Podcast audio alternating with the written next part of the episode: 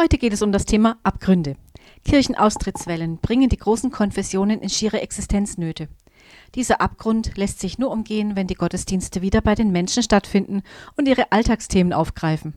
Ich habe viele Predigten gehört, die zwar theologisch bis ins kleinste Detail ausgefeilt vorgetragen wurden, doch es fehlte der Alltagsbezug.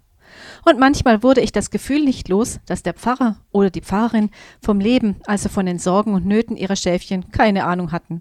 Durch die organisatorische Zusammenfassung der Kirchengemeinden in der evangelischen und katholischen Kirche wird dieser Bezug sowieso immer weniger. Es ist ein Teufelskreis. Dort, wo im Prinzip nur noch die Gebäude mit einem minimalen Aufgebot an interessierten Gemeindemitgliedern verwaltet werden, kann fast kein Gemeindeleben mehr entstehen. Pfarramtssekretärinnen werden mit Verwaltungsaufgaben und Vorgaben der Kirchenleitung einerseits und einem viel zu geringen Stundenkontingent zusätzlich überfrachtet. Das ist leider Realität an vielen Orten. Doch wie sieht es abseits der großen Konfessionen aus?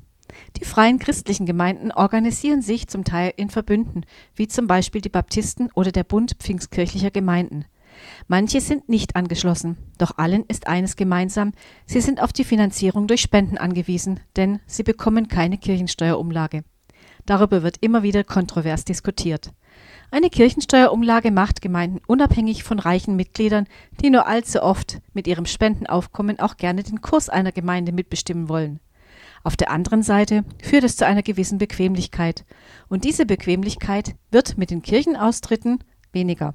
Bei allen Vor- und Nachteilen birgt ein freies Gemeindesystem große Gefahren. Viele der freien Gemeinden haben eine Schwarz-Weiß-Struktur und setzen ihre Mitglieder unter Druck, sich einbringen zu müssen. Bis zu einem gewissen Grad ist dieses vertretbar, damit eine Gemeinde existieren kann. Doch wir haben viele Ehen und Familien in Schieflage kommen sehen, weil die Gemeinde zu viel Raum eingenommen hat und sich Geistliche leider in die Belange negativ eingemischt haben. Dadurch gab es immer wieder unterschwellige Spannungen, Spaltungen und oft auch einen Zusammenbruch einer Gemeinde. Bis gleich nach der Musik.